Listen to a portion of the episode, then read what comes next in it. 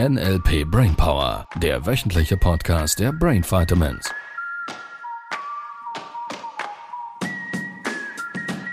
Jetzt. Jetzt Ja. will ich ein Hund sein. ja. Hypnotisiere mich. Uh, so sei es. Ja. Im Namen der Osiris. Nein, ich will kein Hund sein. Ich will schön und erfolgreich sein. Ja, zu, zu spät.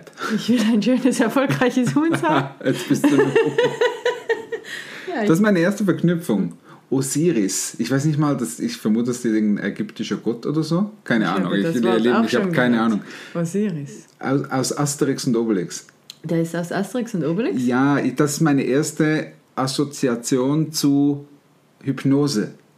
Weil ähm, ich, ich glaube, es war, als Asterix und Obelix quasi von den Römern geprüft wurden, ob sie Götter sind oder Halbgötter. Da mussten sie diese verschiedenen Tests machen. Und ich glaube, ein, ein Test war irgendwie so in einer Pyramide drin, durch ein Labyrinth oder so. Da bin ich mir Ah, nicht mehr ja, ganz wo sie sicher. Und dann war Asterix da drin mit irgendeinem so Typ, der ihn versucht hat zu, zu hypnotisieren. Ja, das Und der hatte so rote Augen, das, erinnere ich noch, der dann immer irgendwie. Ja, und Asterix hat ihn immer gefragt, ob er denn mit diesen roten Augen auch irgendwie nachts lesen könne Ja, und so. So mega genau. lustig. Und er Bis hat er immer so angefangen, ne? im Namen Osiris, so, uh, uh, uh. Siehst du, schon sind wir wieder Ja, beim so. Uhu. So hypnotisiert. Ja, Hallöchen, ihr Lieben. Seid ihr schon hypnotisiert? Ja, jetzt ist an der Stelle, weil natürlich Hypnose ist ein mächtiges Tool. So, und von daher dürfen wir, müssen wir, sind wir in der Verantwortung, dich darauf hinzuweisen, dass du idealerweise bei Hypnose keine schweren Maschinen bedienst. Oder Auto fährst. Das wäre das wär ein Gruß an einen Teilnehmer, der den Booster Call immer Mit dem nachhört Backer macht. auf der Baustelle. Super toll. Und auch Autofahren.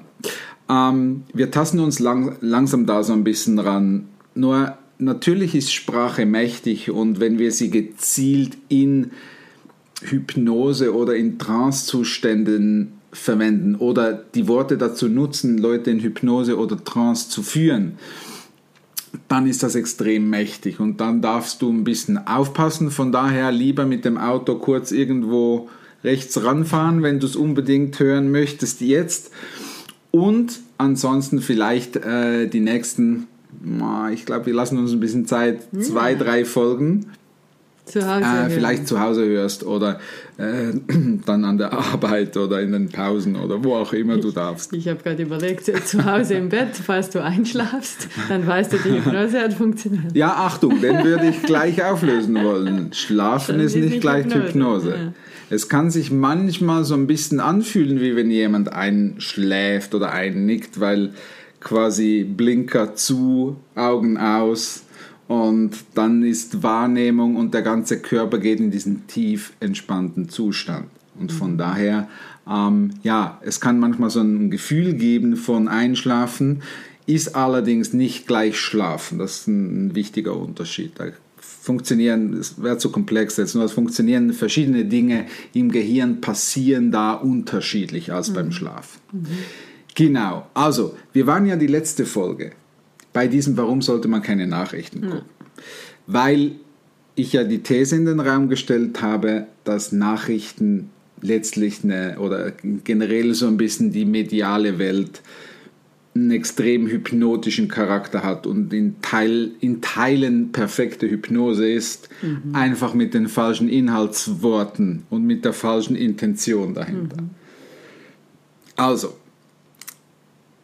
worum geht es bei der Hypnose? Hypnose, wie ich schon gesagt habe, ist ein veränderter Bewusstseinszustand. Es ist ein, ein, entspannten Zustand, wo dein Gehirn und auch dein Körper in eine nicht nur muskuläre Entspannung geht, sondern vielmehr in eine geistige Ruhe kommt, dass der Filter, also der bewusste Verstand, der, der die ganze Zeit analysiert und bewertet und tut, ähm, ich sag mal, ausgehebelt wird oder ausgeschalten ist.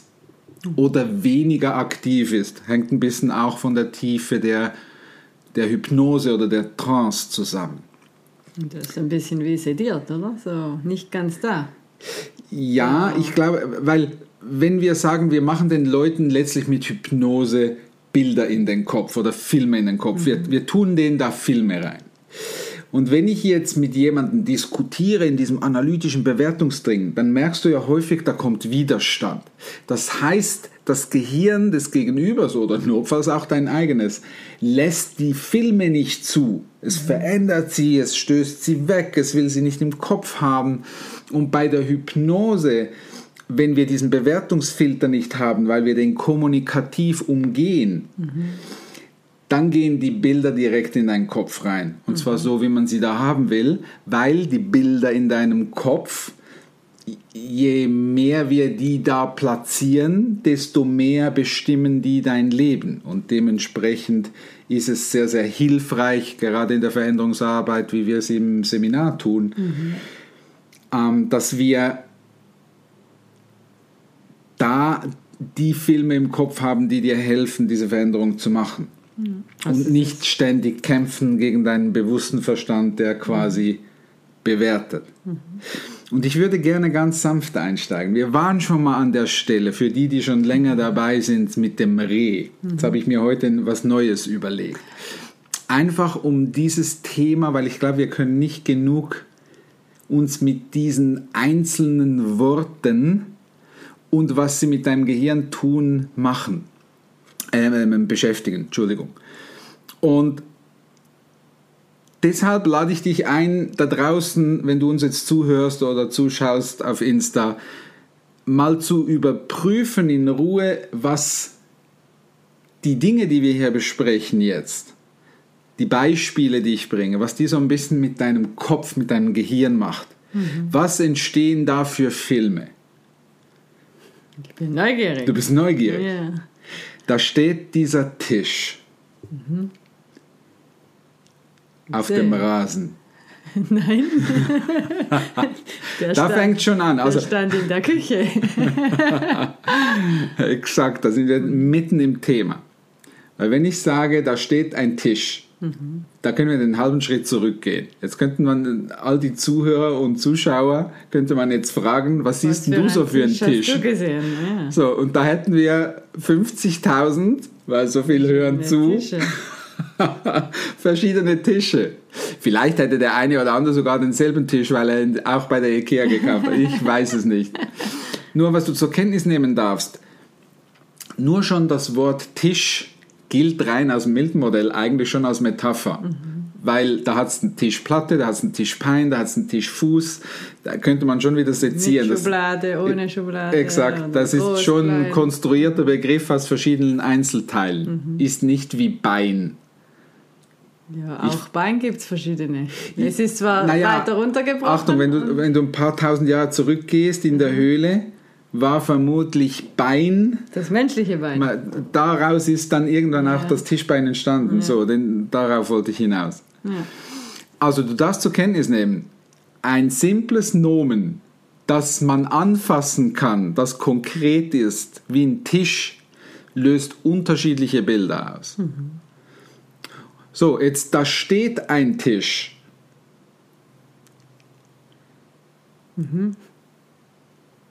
Inwiefern unterscheidet sich wenn ich sage, da liegt ein Tisch? Der ist umgefallen. Der ist umgefallen. Deine Tische fallen um. Ja. Der ist so schräg umgefallen. Weil ich sehe das, ich sehe das eingepackte IKEA-Paket. Äh. Oh ja? ja, das ist mega Aha. interessant. Noch nicht Das, li das liegt da, das ist noch nicht montiert. Nein, meiner war schon da. Ich habe den gleichen genommen. Du hast denselben Tisch, Ja, und umgeworfen. Also, du hast ihn umgeworfen. also im Kopf so, ja. Also du verstehst, nur schon dieser Satz, da steht, da liegt, macht was mit deinem Gehirn. Mhm. Das verändert Filme in deinem Kopf. Ich weiß, dass jetzt einige sagen, ja, ist ja logisch, ist ja nicht dasselbe. Natürlich, nur lass uns den halben Schritt weitergehen. Ich habe den schon so eingeleitet. Also da steht dieser Tisch. Mhm. Da ist die Frage, wo steht er denn bei dir? In der Küche. Da- Das habe ich nie gesagt, dass er in der Küche steht. Dann merkst du schon, wie dein Gehirn den Tisch irgendwo hin tut, Mhm. willkürlich. Ich habe nie gesagt, dass der Tisch in der Küche steht. Deshalb war es ja so witzig vorhin gerade, als ich gesagt habe, steht auf dem Rasen. Ja. Der Tisch steht auf dem Balkon. weil jetzt einige schon Rasen im Kopf hatten, weil sie geglaubt haben, ich würde wieder Rasen nennen. Also du merkst, das hat extreme Wirkung aufs Gehirn und wir sind gerade mal bei den simplen Satzteilen und bei einem simplen Nomen wie ein Tisch. Ja, und auf dem Balkon verändert sich auch der Tisch bei Ja. mir. Da ist ein weißer Tisch und vorher war es ein hölzriger. Ah ja? Ja, ja. Okay. Wie ist es bei dir da draußen? Hast du einen anderen Tisch, wenn ich sage, der Tisch steht in der Küche und der Tisch steht auf dem Balkon? Wechselt, wechselt da der Tisch? So, jetzt. Da steht dieser kleine Tisch und drumherum sitzen 35 Leute. Was passiert mit deinem Gehirn? Jetzt macht zweimal die Sachen wieder anders. Verändert sich der Tisch? Äh, nein. Es, der Tisch wird irgendwie, nachdem die Leute da sind, wird der Tisch wie unwichtig. Der verschwindet fast im Bild, weil ich habe mir so ein, ein Wohnzimmer vorgestellt, so ein Oma-Wohnzimmer mit so großen Ohrsesseln und so, Samtsesseln und dann so ein kleiner Der Tisch. Stubentisch. So, ja, so ein, nicht mal, nein, so ein Beistelltischchen, so, Aha. wo man was drauflegen ah, okay, kann. so nebendran. Ja. Und in diesem Raum haben eigentlich nur so drei, vier Leute Platz. Und als du dann die 35 gesagt hast und die dann alle da sind, dann sehe ich den kleinen Tisch nicht mehr. So, woher kommt das? Du hast irgendwann mal die Bedeutung Tisch gelernt, in einer gewissen Art und Weise vielleicht als Kind, weil Mama das immer wieder gesagt hat. Vielleicht hast du anfänglich nicht mal verstanden, was ein Tisch ist, doch mit der Zeit hast du gelernt, das ist ein Tisch. Ähm, und dein Gehirn, der Teil, der die Dinge automatisiert, also man könnte sagen dein Unterbewusstsein, geht über, über die Jahre her und sammelt ganz viele Beispiele und Art und Weisen von Tischen. Und auch verschiedene Konstellationen, wo Tische stehen. Auf dem Balkon, auf dem Rasen, ähm, bei der Oma, Beistelltischchen, whatever. Und da gibt's, ich habe keine Ahnung, weil das können wir wenig messen. Ich, ich schätze, da gibt's hu- hunderte sicher, wahrscheinlich tausende Varianten von Tischen in der Kombination. Nur schon von diesem einen Teil. Wenn du das jetzt hochrechnest auf alle Gegenstände und Lebenssituationen, die es gibt, dein Gehirn ist echt eine Powermaschine, einfach, dass wir gesprochen haben. So, und jetzt sage ich den Satz, da steht ein Tisch und dein Unterbewusstsein geht her und jetzt kommen wir mehr oder langsam Richtung die Struktur der Sprache. Die Struktur, NLP ist alles Struktur.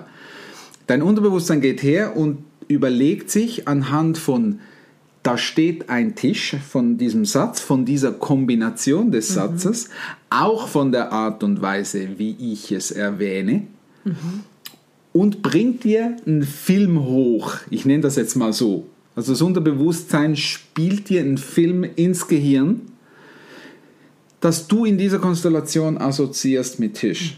Also es macht willkürlich sozusagen den Hintergrund Ja, das, es ist- den Raum dazu. Es ist das Zahnbürstenbeispiel. Du erinnerst dich?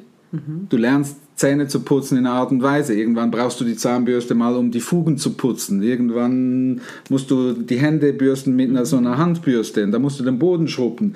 Und so lernt dein Gehirn diese Dinge zu adaptieren und eine Struktur in Bezug auf Bürste zu lernen. Und so auch mit Informationsverarbeitung. Da steht ein Tisch. Und da kommt aus der Struktur von all deinen Erfahrungen, all dem, was du weißt, bewusst, unbewusst, spielt dein Unterbewusstsein dann Film hoch.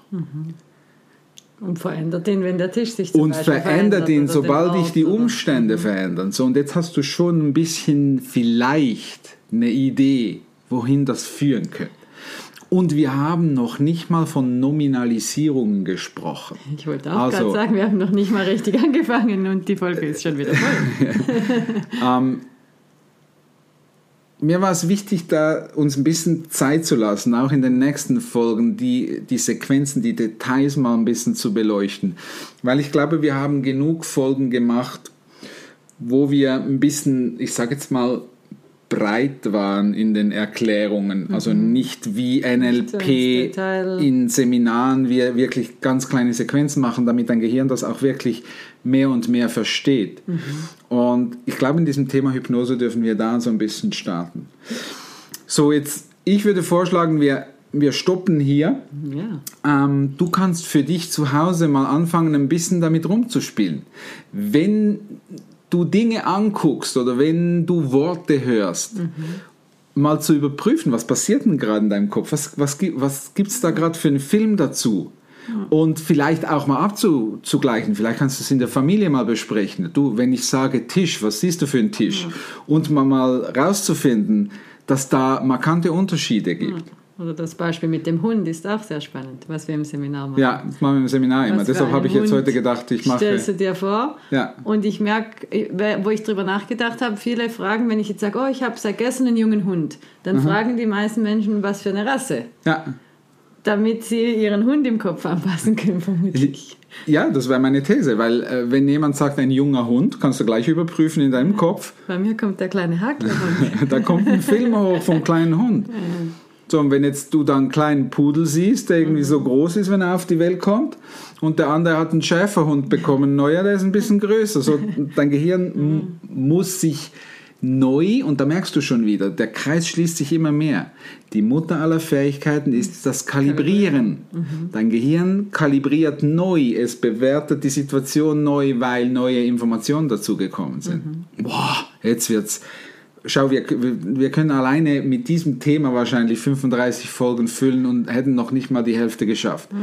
Und wenn du jetzt, weil das war ja der Hinweis der letzten Folge, anfängst mehr und mehr die Struktur, was nur schon dieses Beispiel, das wir gebracht haben, bedeutet auf Nachrichten, auf was du liest, dann hast du eine vage Vorstellung vielleicht schon, was das mit deinem Gehirn macht, macht. weil deine Filme, deine Gedanken bestimmen dein Leben. Mhm. Ja, ihr Lieben, nächste Woche machen wir weiter. Und äh, nicht die Folge im Auto hören. Tschüss, ihr Lieben. Das war der NLP Brainpower Podcast. Alle Rechte dieser Produktion liegen ausschließlich bei der Brain Vitamins GmbH. Weitere Seminarinformationen finden Sie unter www.brain-vitamins.ch.